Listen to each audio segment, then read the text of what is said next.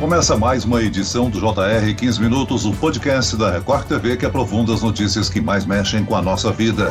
Cada vez mais o fantasma da inflação assusta a população brasileira e se aproxima dos 10% em 2021. Um número que não era visto desde 2015, ainda no governo de Dilma Rousseff. Alta do dólar, dos combustíveis, dos alimentos, nos transportes e de produtos já pesam no bolso do consumidor. O que é preciso para reverter o pessimismo do cenário econômico? Esse é o tema da série especial de reportagens do Jornal da Record desta semana. Nós vamos aprofundar um pouco mais essa discussão com o doutor e professor em economia da Universidade de Brasília, Roberto Ellery. Bem-vindo, professor. Muito obrigado. E quem nos acompanha nessa entrevista é a repórter do Jornal da Record que participa e apresenta um dos episódios da série sobre inflação, Adriana Perrone. Olá, Adriana. Você na série falou sobre o aumento da cesta básica. Conta pra gente quem são os vilões e como as pessoas que você entrevistou tiveram as rotinas impactadas pela alta dos alimentos. Oi, Celso, professor, um prazer estar aqui com vocês falando de um assunto tão importante que impacta tanto a vida de todo mundo, né? Celso, a nossa equipe entrevistou consumidores em hipermercado, açougue, na feira e todos, todos que nós ouvimos reclamaram da alta nos preços dos alimentos. Então a gente vai mostrar na reportagem a realidade, por exemplo, da dona Neuza, que não consegue mais nem colocar carne na mesa e só tem comido ovo com um pouquinho de arroz e feijão nas refeições. A gente, claro, vai falar dos números também, dos vilões, para vocês terem uma ideia, o Procon, junto com o Diese, divulgou um dado aí de de setembro, que é uma pessoa que recebe um salário mínimo aqui na capital paulista, na maior cidade do país, e compra a cesta básica, todos os 39 produtos da cesta básica, tem apenas 23 reais para gastar com todas as outras despesas da casa. Então, realmente é uma situação muito preocupante. A gente vai contar tudo isso na nossa série especial, Celso. Professor, o tema dessas reportagens é inflação. Inflação numa economia estável não significa necessariamente algo ruim. Mas aqui no Brasil, nosso histórico com inflações nos ensina sempre ter um pé atrás. Quando a inflação sai de um patamar saudável, aceitável, para um nível que realmente empobrece as pessoas, hein, professor? A inflação, é primeiro ter em mente que a inflação é um, é um dos piores efeitos que, de economia que afetar as pessoas, ao dia a dia das pessoas. Talvez pior até o que o desemprego, porque o desemprego tem um efeito muito forte num grupo específico de pessoas. A inflação, ela prejudica praticamente todo mundo e com mais força as pessoas mais pobres. Então é um problema sério. Ah, o ideal é manter a inflação sob controle e claro que aqui é difícil precisar o que é controle, mas no caso do Brasil, nós temos uma meta definida pelas autoridades, pelo Conselho Monetário Nacional que é de 3,75% ao ano. E temos uma tolerância que vai até 5,25%. Acima disso, me parece que é uma inflação muito alta, não pelos meus conceitos, talvez eu seja até um pouco mais rigoroso, mas pelos próprios conceitos do Banco Central, que me parece ser justo citar. Então, me parece muito adequado dizer que a inflação do Brasil, nesse momento, está fora de controle. O que não quer dizer que o Banco Central não possa controlar no futuro próximo. Professor, é claro que a pandemia desestabilizou completamente todos os países que estavam num crescimento econômico, né? A inflação era esperada no mundo todo, mas por que que no Brasil essa inflação ficou descontrolada? Primeiro que a gente tem que voltar um pouco para antes da pandemia, quando o governo, o ministro Paulo Guedes, anunciou que faria um novo regime no Brasil de juros altos e câmbios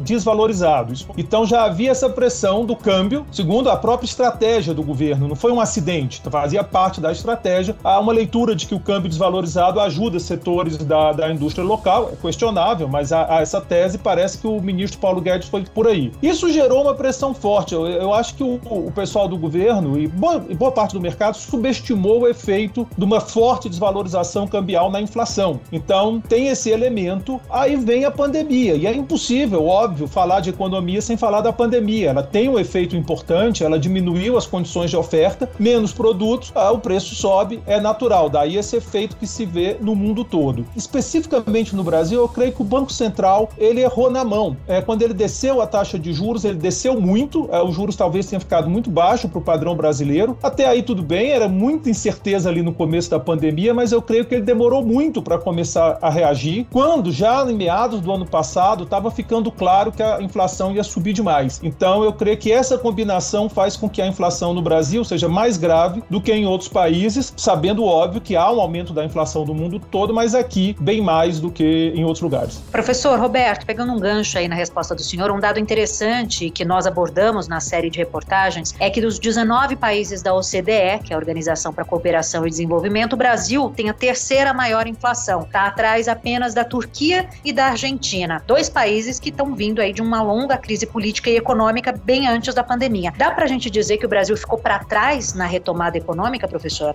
Olha, na retomada econômica, pelo menos assim, se você pegar os dados até meados desse ano, o Brasil até que estava ali no páreo. A gente não estava ruim, não. O último número do PIB que saiu ruim, mas não está tão ruim. Agora, na questão da inflação, aí sim eu acho que o Brasil ficou para trás no controle da inflação, porque, assim, referência de Argentina chega a ser triste. A Argentina, é, com todo respeito à Argentina, é um belíssimo país, mas tem um problema crônico e muito sério de inflação. Nem dá para contar como referência. Se você tira a Argentina, tira a Venezuela, sobra o Brasil quase que liderando a inflação no nosso continente. Se você vai para o G20, nós também estamos lá em cima. Você vai para todos os países da América, nós estamos lá em cima. Então, é uma posição, com todo respeito a quem usa essa argumentação, mas não dá para justificar a inflação do Brasil com base no resto do mundo. Existe um problema, mas aqui é mais grave. Por falar em retomada econômica, professor, o Brasil está com quase 70% da população vacinada com a primeira dose, a gente tem 40% do país com o esquema vacinal completo, e a gente lembra, né, ao longo de toda a pandemia, muito se dizia que quando a gente chegasse, né, nesse patamar, a economia provavelmente melhoraria, mas o que a gente está vendo é um aumento da inflação. Gostaria que o senhor falasse, fizesse essa relação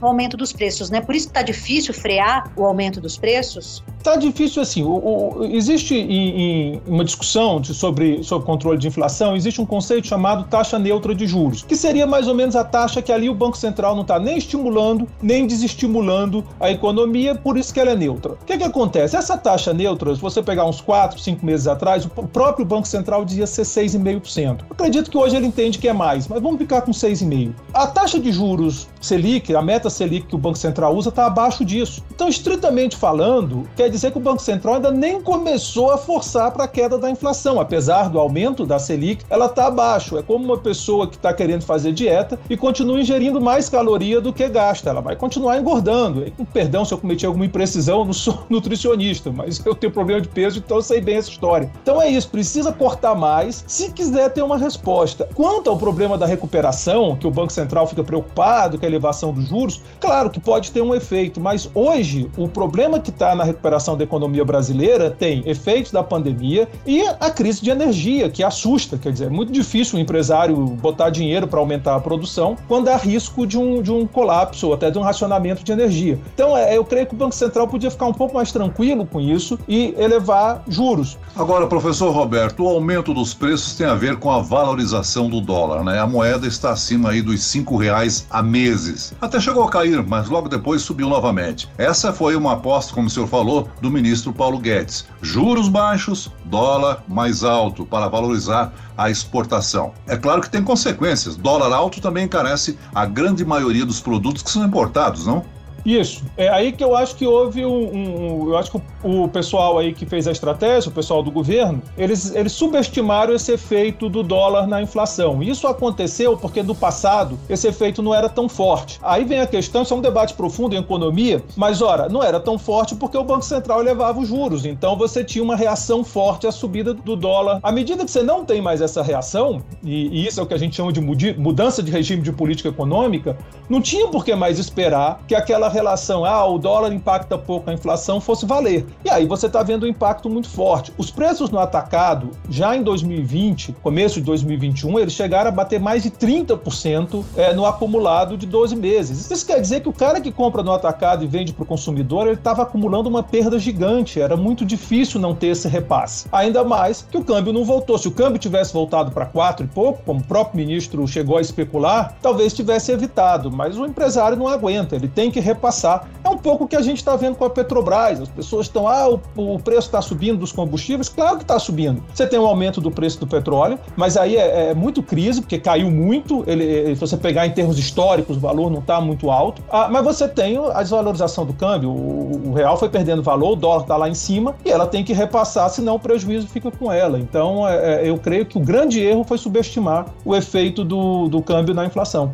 Agora, professor, para a gente entender essa aposta liberal de encarecer o dólar para valorizar o produto nacional é utilizada até hoje em países asiáticos, né? Mas lá é diferente do que aqui no Brasil, né? Eles têm uma reserva econômica que nós não temos. Gostaria que o senhor explicasse isso. Na Ásia, eles têm uma poupança muito grande, muito forte a poupança deles. Então, eu vou fazer uma comparação com as pessoas. É, é ruim comparar países com pessoas, mas às vezes é ilustrativo.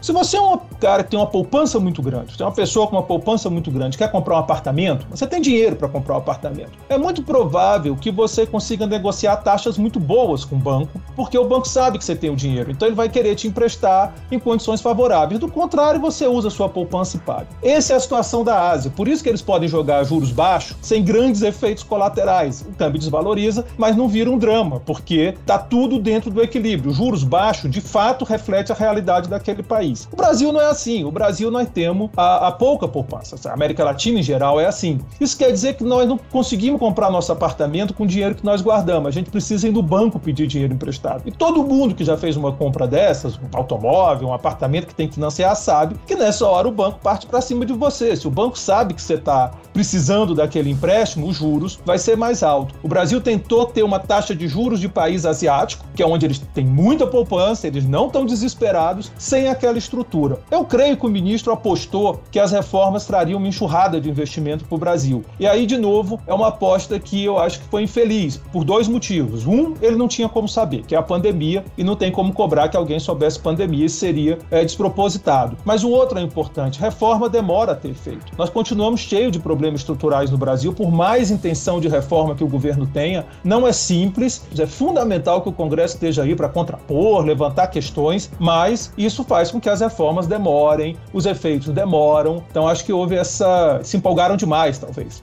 Professor, o senhor falou aí em energia elétrica. O país sofre uma crise hídrica, né? Qual é o peso da energia no aumento da inflação? Olha, ele tem pesado, principalmente depois que começou a subir as bandeiras, é, a, a, bandeira vermelha passou a ser é, um item que, que puxa para cima, né, inclusive afetando transportes, que é um efeito importante, né? Que tem. Está relacionado tudo, porque à medida que você vai usar termoelétrica, você muda os perfis de demanda, então tá tudo no mesmo pacote. Mas tem um peso da energia na inflação, agora o peso maior da, da, da crise hídrica é na redução da oferta, porque se você está estimulando a demanda e o governo tem feito isso tanto com gasto quanto com juros baixos, e você não tem oferta para atender essa demanda, o efeito é de elevação dos preços gerais. Então, esses choques pontuais, energia, como já aconteceu no passado, eles são absorvidos na economia. O grande problema acontece quando fica generalizado, que é o que está acontecendo no Brasil já há algum tempo. Pois é, professor, além da energia elétrica, nós temos também aí um aumento nos combustíveis, né, que acaba também influenciando o preço dos alimentos por causa do escoamento, distribuição dos produtos. Para a gente ter uma ideia do panorama, né, Celso, a gasolina já subiu 31% no acumulado desse ano, o etanol está aí passando dos 40%, né, 40% mais caro. Nessa semana, a Petrobras anunciou um novo aumento para o diesel. Professor, esse aumento dos combustíveis tem gerado muita discussão. O presidente da Petrobras até disse na segunda-feira aquela frase: tudo que excede os dois reais não é nossa responsabilidade, jogando aí a culpa do preço para o governo federal. O governo federal, por outro lado, joga a culpa para as regras da tabela de preço do barril de petróleo, também para governadores, prefeitos. No fim, a gente vê, claro, o brasileiro que sai perdendo de qualquer jeito. Eu gostaria que o senhor explicasse né, o que acontece com o combustível. Dá para resolver esse problema? Tem muito problema na tributação dos combustíveis no Brasil. Para mim, ela é muito mal feita. Tem o problema da substituição tributária, é, tem bitributação. Mas não é isso que está causando essa elevação de preços. Esses problemas sempre existiram, mas a elevação de preço vem desses dois fatores. Um, o preço do barril de petróleo está subindo, em parte porque caiu muito no começo da pandemia, né? E, por outro lado, a desvalorização muito forte da, do real. E isso, então, é que tá, pressionou muito o preço do, do, do, da gasolina. E não adianta querer resolver isso é, por outros caminhos, porque não vai resolver. É, o que tem que acontecer é, primeiro, estabilizar o preço do barril de petróleo, isso não depende do, do governo brasileiro, claro, isso é um efeito mundial, e estabilizar o, o, o câmbio. Agora, tem um efeito para trás que vai ser repassado, a não ser que o câmbio desça. Então, esse efeito acumulado é muito grande. Professor, eu vivi nos anos 80 a chamada inflação descontrolada, quando a gente recebia o salário e saía correndo para o supermercado para fazer estoque, porque os preços eram ajustados diariamente. Qual a chance de a gente voltar a ter essa situação de descontrole da inflação no país? Olha, eu não creio que esteja no horizonte. Creio que o Banco Central ele vai conseguir fazer esse trabalho, ele tem se esforçado no aumento de juros, então o risco ali é que o Banco Central talvez esteja sendo tímido nessa elevação, mas ele percebeu isso, ele está trabalhando nessa direção e eu não quero crer que nós vamos chegar a um ponto de, de, de, de descontrole como aconteceu nos anos 80 e 90. E eu espero sinceramente que não voltemos aquilo e acredito que o Banco Central vai saber sair dessa situação. Inflação é um monstro que corrói o seu dinheiro, né? Muito bem, nós chegamos ao fim desta edição do 15 Minutos. Eu agradeço a participação e os esclarecimentos do doutor e professor em Economia da Universidade de Brasília, Roberto Ellery. Obrigado, professor. Eu que agradeço, muito obrigado. E agradeço a presença da repórter da Record TV, Adriana Perrone. Adriana. Obrigada, Celso. Obrigada, professor Roberto. Uma satisfação enorme participar do JR 15 Minutos. Esse podcast contou com a produção de Homero Augusto e dos estagiários David Bezerra e Larissa Silva, sonoplastia de Pedro Angeli, coordenação de conteúdo Camila Moraes e Luciana Bergamo, direção de conteúdo Tiago Contreira, vice-presidente de jornalismo Antônio Guerreiro e eu, Celso Freitas, te aguardo no próximo episódio. Até amanhã.